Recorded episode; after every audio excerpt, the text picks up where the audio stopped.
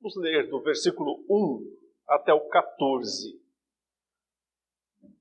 Lucas 2, versos 1 a 14, a palavra de Deus diz assim: Naqueles dias foi publicado um decreto de César Augusto, convocando toda a população do império para recensear-se. Este, o primeiro recenseamento, foi feito quando Quirino era governador da Síria. Todos iam alistar-se, cada um à sua própria cidade. José também subiu da Galiléia, da cidade de Nazaré, para a Judéia, a cidade de Davi, chamada Belém, por ser ele da casa e família de Davi, a fim de alistar-se com Maria, sua esposa, que estava grávida. Estando eles ali, aconteceu completarem-se-lhes completarem-se os dias. E ela deu à luz o seu filho primogênito, enfaixou-o e o deitou numa manjedoura porque não havia lugar para eles na hospedaria. Havia naquela mesma região pastores que viviam nos campos e guardavam o seu rebanho durante as vigílias da noite. E o anjo do Senhor desceu aonde eles estavam, e a glória do Senhor brilhou ao redor deles, e ficaram tomados de grande temor. O anjo, porém, lhes disse: Não temais, Eis aqui vos trago boa nova de grande alegria, que o será para todo o povo. É que hoje vos nasceu, na cidade de Davi, o Salvador, que é Cristo, o Senhor.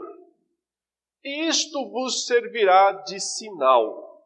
Encontrareis uma criança envolta em faixas e deitada em manjedoura.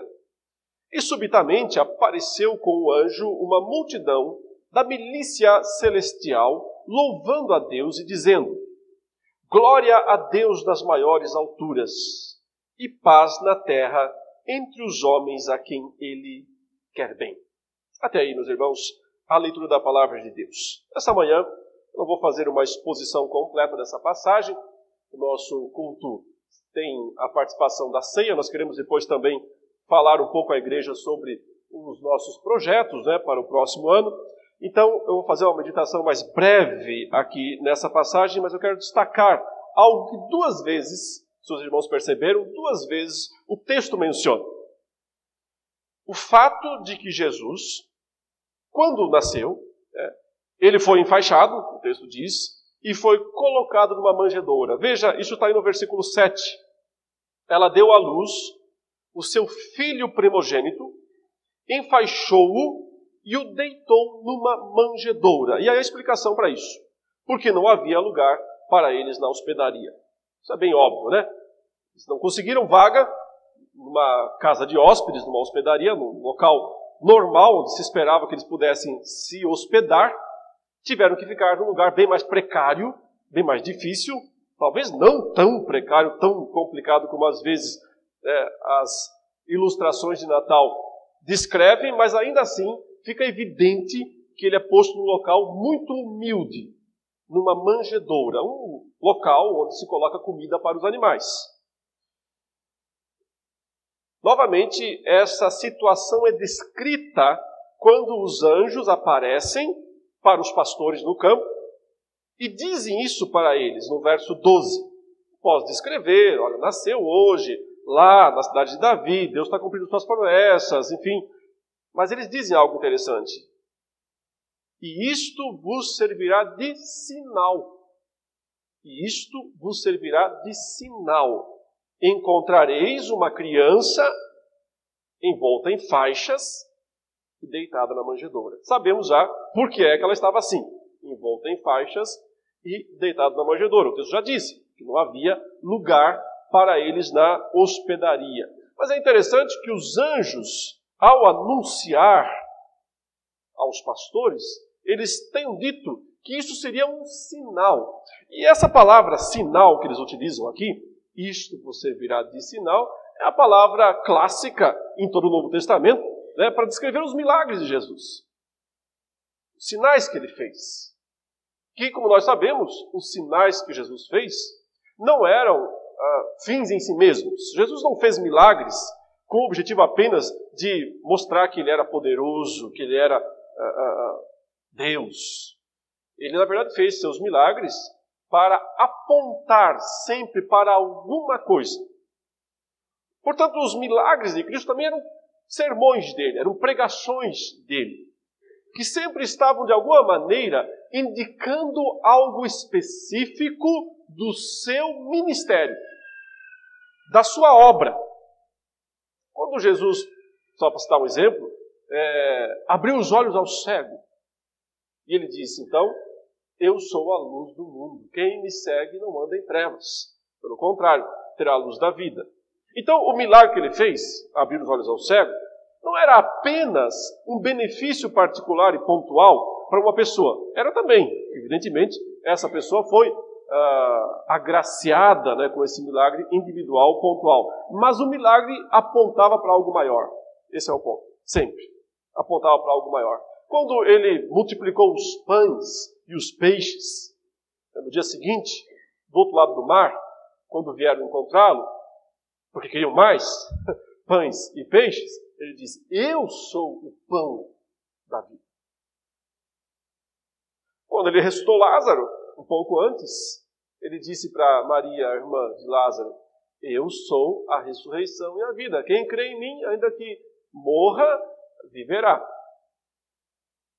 O sinal está apontando para algo maior, sempre. Mas o que podia ser maior do que esse sinal aqui que os próprios anjos anunciaram? Olha, pastores, vamos lá. Vamos até Belém. Vamos lá procurar o menino, ele acabou de nascer. E isto vos servirá de sinal. Não era só, portanto, uma mera indicação é, de onde eles o poderiam encontrar, não era só uma indicação no sentido de dar condições de que eles identificassem o menino, era mais do que isso. Isso já estava indicando, portanto, a, a obra de Cristo. O que ele vinha para de fato realizar o modo, de certa forma, inesperado, como ele resolveria a situação da humanidade. Porque sobre as costas do Messias, e aqui pensando como um judeu, como um israelita, que são essas pessoas que receberam a notícia, sobre as costas do Messias sempre esteve, na visão do povo, a responsabilidade de resolver os problemas pontuais da nação, especialmente, é claro, aquele que mais os afligia naquele momento, que era a escravidão sob o Império Romano. E todos depositavam essa esperança principal sobre as costas do Messias que haveria de vir.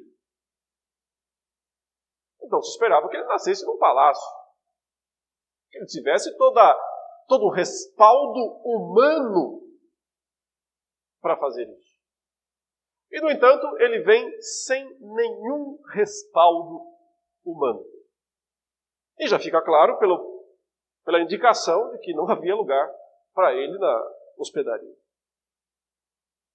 Não é só uma coincidência de que não havia lugar para ele na hospedaria. De fato, isso já era um anúncio do próprio Deus. Porque o nascimento de Cristo não foi, não aconteceu de maneira improvisada. Não foi um nascimento que assim, tá, aconteceu, pronto, não deu certo, não tinha lugar. Estavam simplesmente indo para um lugar e não acharam. Não. Deus planejou isso. Todos os detalhes foram planejados. A, a cada passo, a cada ponto, ele está cumprindo promessas, profecias. E Deus está aqui nessa cena toda, movendo quase que o mundo inteiro para fazer seu filho nascer no lugar certo, na hora certa. Porque o texto começa a descrição dizendo que tudo aconteceu por causa de um decreto de um imperador romano chamado César Augusto, que estava lá em Roma, bastante longe da Galiléia, de Nazaré, onde viviam José e Maria. E esse homem, o mais poderoso do mundo, o imperador de Roma, escreveu algo no papel, fez um decreto. O que ele quis? Ele quis contar o número dos seus súditos. Em geral, essa contagem tinha vários propósitos, vários objetivos. O principal deles era dinheiro. Saber como é que poderia, quanto poderia arrecadar mais de impostos. Né? Mas também tinha um sentido de, de que o imperador queria saber o tamanho do seu poder, o tamanho da sua grandeza, quantas almas, quantas pessoas debaixo do seu governo. E claro, para poder arrecadar dinheiro de todas elas. Essa atitude que nós podemos ver que é uma atitude egocêntrica de um homem, o maior do mundo, está sob a jurisdição de Deus, a soberania de Deus. Porque é esta atitude que Deus usa para fazer cumprir a sua palavra. E fazer com que Jesus. Veja, ele está no ventre de sua mãe ainda, né? Lá na Galileia, mas não, não foi profetizado que ele nascesse na Galileia. Ele vai ser criado na Galileia, ele vai ser chamado Galileu, enfim, mas ele não, não é de lá. Não é lá que ele tem que nascer. Ele tem que nascer na Judéia e em Belém, que é a cidade de Davi. Mas os dias estão chegando, está chegando a hora de Jesus nascer. Ele não está no lugar certo para nascer. Então Deus usa o que ele tem de ferramenta, de instrumento para fazer isso acontecer. No caso aqui, o imperador romano. Por que não? Já usou tantos outros imperadores antes? Já usou Nabucodonosor? Já usou Ciro, o Grande, para fazer coisas eles não queriam por si mesmos. Ou pelo menos não, o resultado não era o que eles desejavam. Mas o Senhor usou e fez assim com que o seu filho nascesse no lugar certo, na hora certa. Quantas pessoas tiveram que sair da sua casa? Você já pensou? Fez as contas?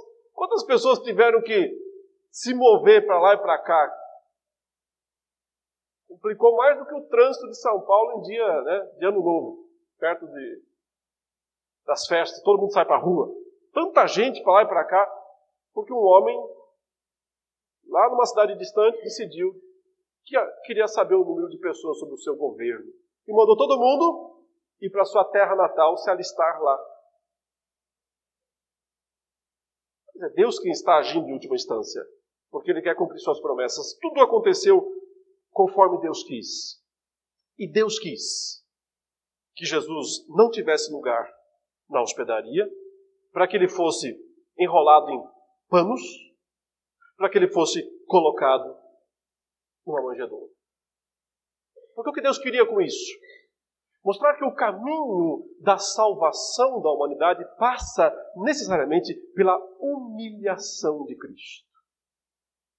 E é na humilhação de Cristo, desde o seu nascimento até a sua morte, que nós devemos ver a misericórdia de Deus, a graça de Deus, a compaixão de Deus para com as nossas vidas. Porque isso é prova. Isso é prova mais do que evidente da graça de Deus, da misericórdia de Deus sobre as nossas vidas. Mas algumas coisas me chamam a atenção aqui, e eu só quero fazer algumas comparações, porque outras passagens bíblicas parecem fazer eco aqui com essa ideia de não tinha lugar na hospedaria, enfaixou e o colocou numa manjedoura. Isso é um sinal. Isso é um sinal para vocês. Eu queria que nós lêssemos o que está escrito lá em Filipenses 2. Então você pode abrir a sua Bíblia em Filipenses 2. A descrição que nós temos aqui a partir do versículo 5, que é a mais completa das descrições bíblicas, né, neotestamentárias, sobre a humilhação e, ao mesmo tempo, a exaltação de Cristo, é verdade. Mas começando aqui pela sua humilhação. Ele fala: Tende em vós o mesmo sentimento que houve também em Cristo Jesus, Pois ele, subsistindo em forma de Deus, não julgou como usurpação o ser igual a Deus, antes a si mesmo se esvaziou, assumindo a forma de servo, tornando-se em semelhança de homens e reconhecido em figura humana. A si mesmo se humilhou, tornando-se obediente até a morte e morte de cruz.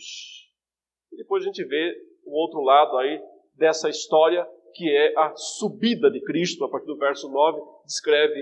Em outro momento eu ainda pretendo expor essa passagem na sequência da carta aos Filipenses, que em breve eu tenho a intenção de expor aos irmãos.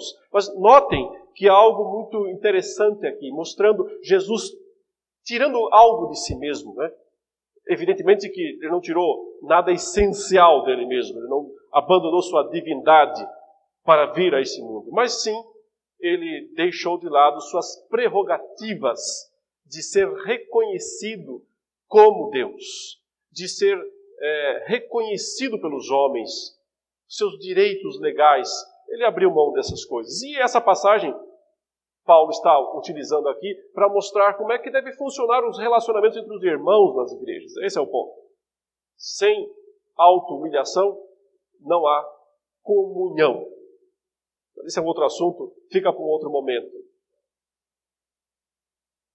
Ele tirou algo de si mesmo, ele abriu mão da sua glória, da sua de ser reconhecido diante dos seres humanos como o criador como o dono. Veio para o que era seu, João nos diz no seu evangelho, mas os seus não o receberam. Essa atitude de Cristo de se humilhar, ela é o que garante, em última instância, a nossa salvação. Porque ele tinha que traçar todo o caminho da humilhação humana, assumindo nossos fardos, assumindo nossa natureza humana, assumindo a culpa, a responsabilidade pelos nossos pecados. E ele não fez isso só lá na cruz. Ele fez isso ao longo da sua vida inteira. Consumou, é verdade, tudo isso lá na cruz. Mas o fardo foi pesado.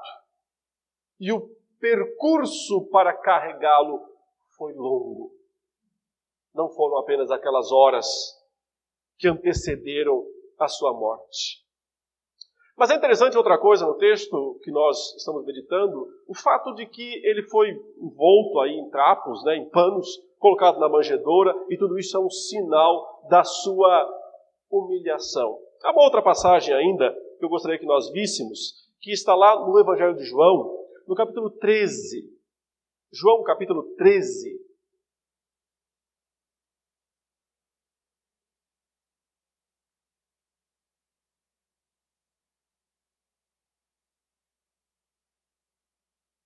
E, de certo modo, o assunto do capítulo 3 de João é o mesmo do capítulo 2 de Filipenses, a necessidade que nós cristãos temos de nos humilharmos para podermos nos relacionar e ter comunhão verdadeira. O verso 1 diz assim, isso evidentemente seguindo o exemplo de Cristo. Ora, antes da festa da Páscoa, sabendo Jesus que era chegada a sua hora de passar deste mundo para o Pai, tendo amado os seus que estavam no mundo, amou-os até ao fim. Durante a ceia, tendo já o diabo posto no coração de Judas Iscariotes, filho de Simão, que traísse a Jesus, sabendo este que o Pai tudo confiara às suas mãos, e que ele viera de Deus e voltava para Deus, levantou-se da ceia, tirou a vestimenta de cima e, tomando uma toalha, cingiu-se com ela. Depois deitou água na bacia e passou a lavar os pés aos discípulos e a enxugar-nos com a toalha com que estava cingido. A gente sabe o restante da história, evidentemente, né? Foi lavar os pés de Pedro e o Pedro reagiu negativamente no primeiro momento, depois teve a reação a lá Pedro. Né?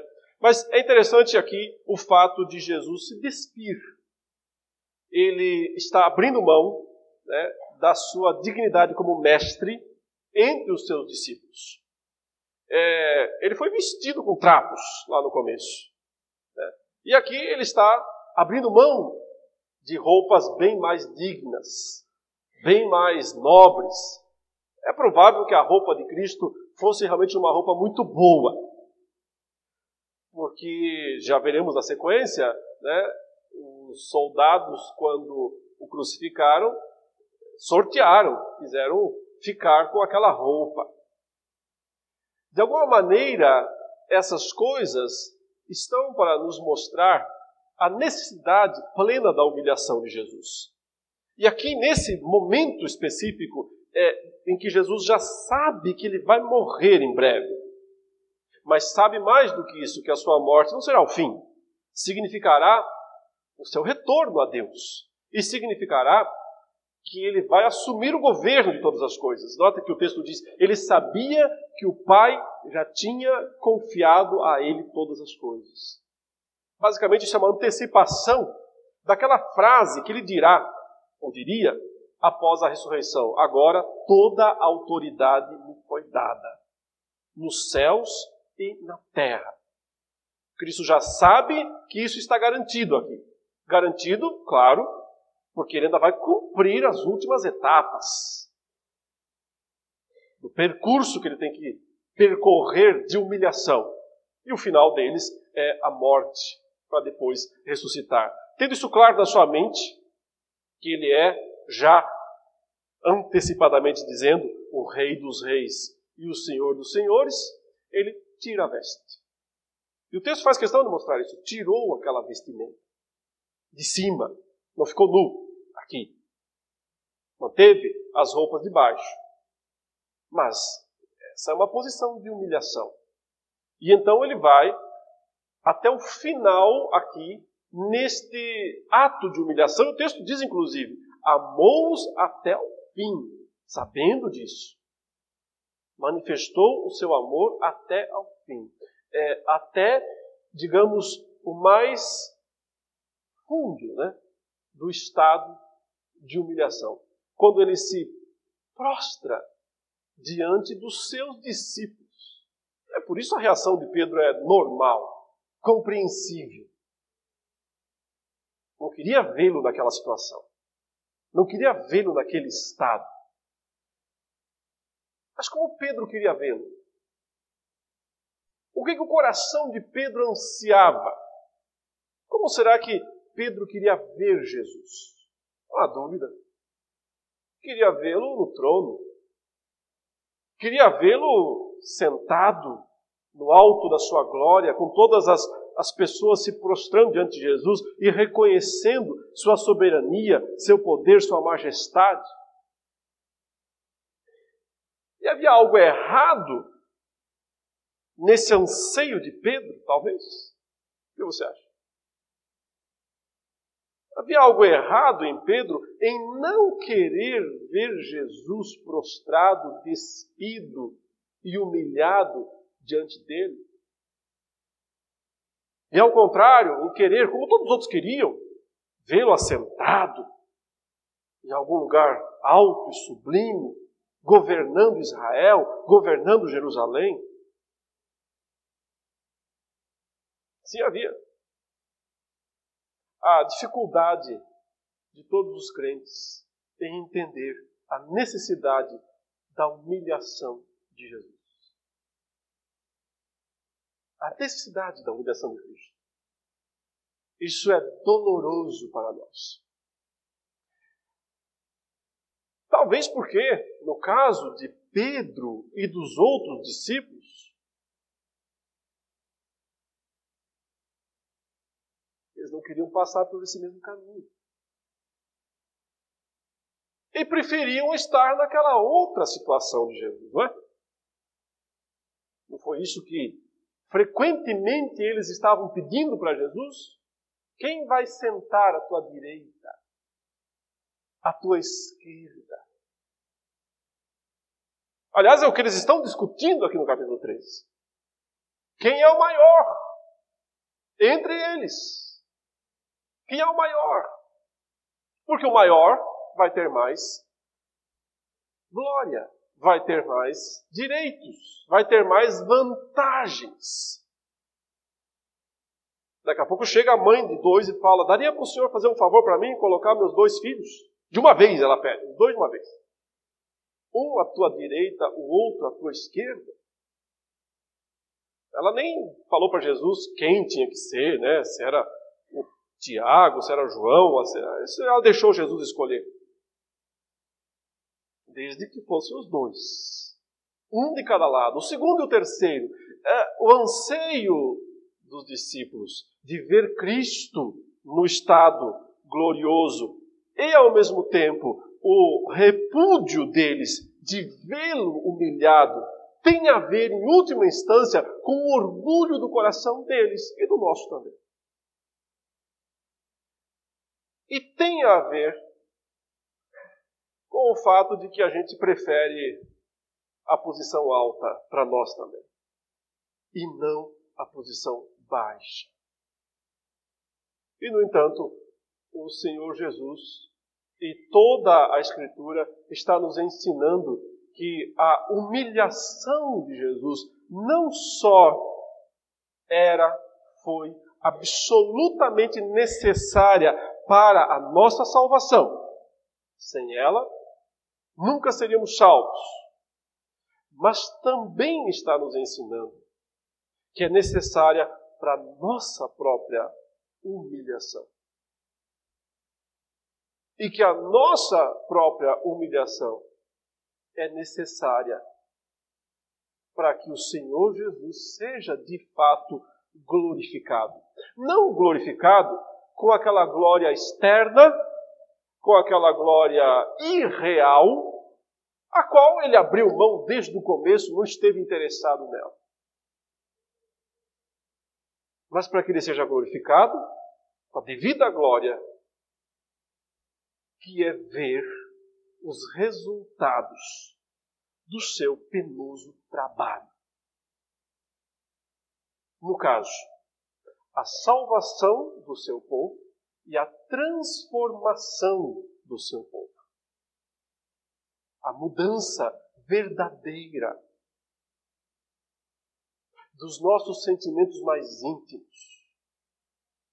A mudança verdadeira da nossa mente, do nosso coração. Que é o único modo de produzir em nós a verdadeira humildade.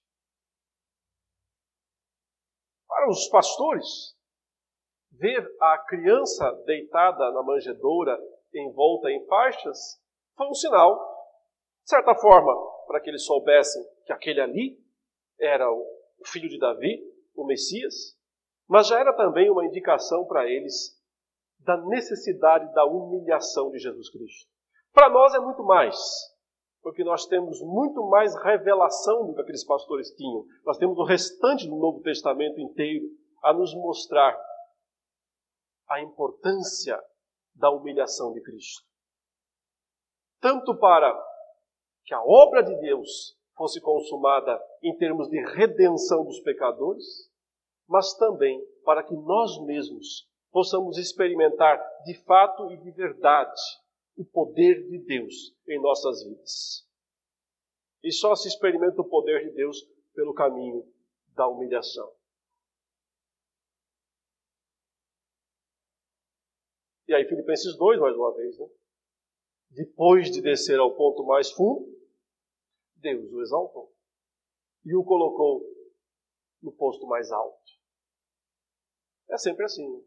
Primeiro a humilhação, depois a exaltação. Quem se humilha será exaltado.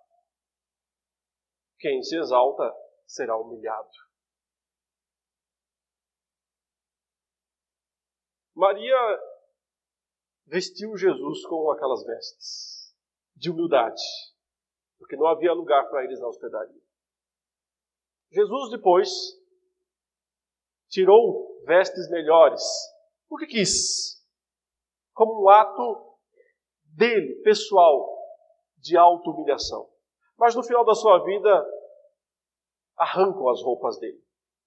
E isso nós podemos ler lá em Lucas, no capítulo 23.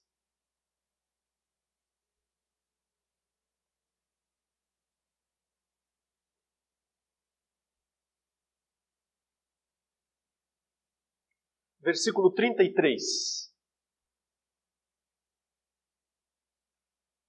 Quando chegaram ao lugar chamado Calvário, ali o crucificaram, bem como aos malfeitores, um à direita, outro à esquerda. Contudo, Jesus dizia: Pai, perdoa-lhes, porque não sabem o que fazem. Então, repartindo as vestes dele, lançaram sortes. O povo estava ali e a tudo observava.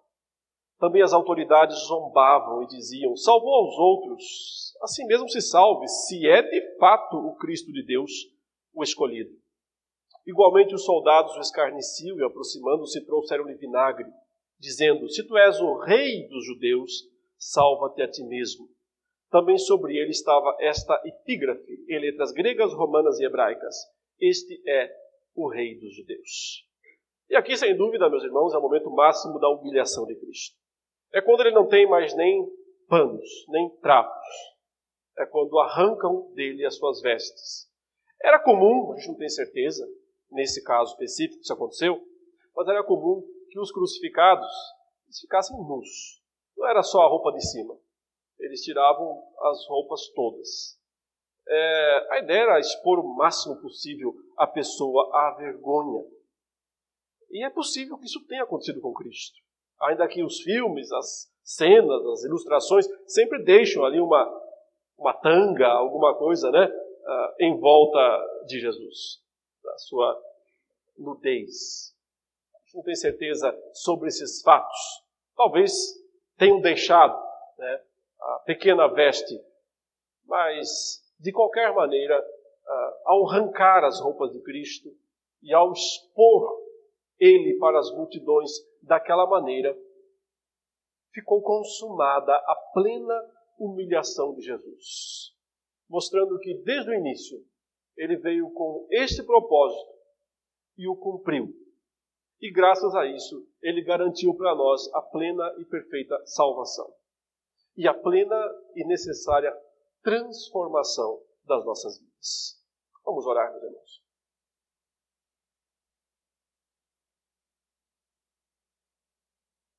Amado Deus, Senhor nosso, diante dos relatos bíblicos que nós temos, que mostram tudo que envolveu o nascimento, a vida, a morte de Jesus,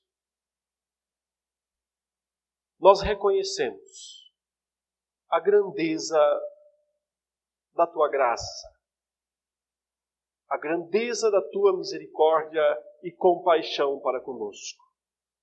E que nesses dias, ó Deus, em especial, em que a, o mundo como um todo, mas a tua igreja em especial, se lembra do dia do nascimento de Jesus Cristo.